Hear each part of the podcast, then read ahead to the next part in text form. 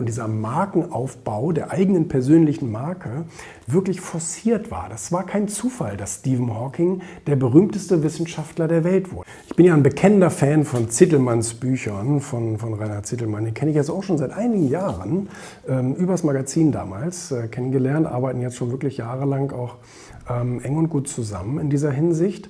Und ähm, ich finde seine Bücher deswegen so gut, weil sie ähm, viele Themen oder viele Persönlichkeiten oft zusammenfassen. Er studiert ja jetzt nur auch schon seit Ewigkeiten so die erfolgreichsten der Erfolgreichen, die erfolgreichsten Menschen der Welt. So. Und eins meiner Lieblingsbücher von ihm ist ja ähm, setze dir größere Ziele, wo er eben ganz viele Biografien sozusagen auf so ein kurzes Buch zusammenfasst. Ganz toll. Und jetzt hat er ähm, ja zuletzt dieses hier geschrieben, Die Kunst berühmt zu werden, Genies der Selbstvermarktung von Albert Einstein bis Kim Kardashian. Und ähm, hat auch Karl Lagerfeld und Arnold Schwarzenegger, Stephen Hawking, ganz unterschiedliche Leute drin. Und hat eben äh, sozusagen aufgezeigt, dass deren PR-Strategie immer vorausberechnet war. Und ins, insbesondere auch so, was bei Kim Kardashian so dann zutage kommt, ist ganz interessant. Ihr Vater war ja der Anwalt von O.J. Simpson. Und das ist ja so ein Jahrhundertprozess gewesen. Und da kannte sie natürlich niemand, äh, höchstens als Kind von dem Anwalt. Und ähm, hat sich dann durch diese Reality-Show und insbesondere auch ähm, durch das geleakte Porno-Interview, äh, Porno-Interview, Por äh, privates Porno-Video oder wie sich das nennt, ähm, äh, berühmt geworden. Ne?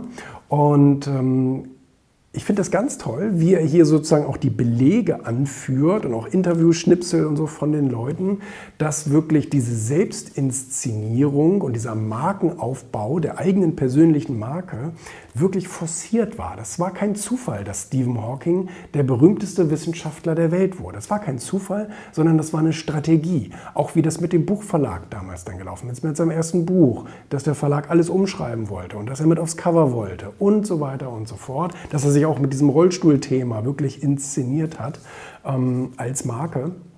Und ähm, ist wirklich interessant, ist toll gemacht.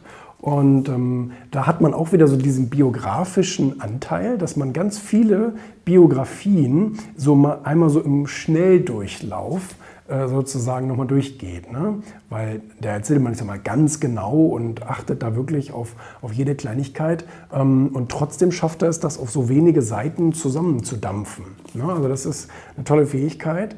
Und ähm, und deswegen lese ich das wirklich sehr, sehr gerne, weil es sozusagen ein Fakt nach dem anderen aneinandergereiht ist. Es ist kein Blabla, Sülz, Sülz, äh, um Seiten voll zu kriegen, sondern es ist hier wirklich ganz eng ähm, aneinandergereiht, äh, was wichtig ist. Ne? Und das ist ähm, toll, auch gerade für Leute, vielleicht die mal, ähm, ich sage jetzt mal, die vielleicht diese dicken Biografien der einzelnen Persönlichkeiten nicht lesen, sondern die sowas gerne mal zusammengefasst hier auf so ein paar, auf so ein paar Seiten haben. Ähm, ich meine, das sind immer noch 280 Seiten, klar, oder 300 Seiten, aber es sind ja auch zehn Persönlichkeiten. Ne? Sind es zehn? Ich weiß es jetzt gar nicht. Ähm, und ähm, es sind zwölf.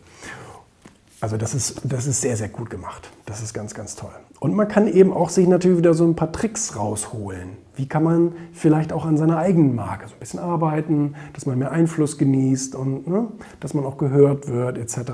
Das ist ja nun kein, ähm, das ist ja nun nicht, äh, nicht uninteressant für die meisten Leute. Ne? Aber toll, sehr, sehr toll. Die Kunst berühmt zu werden.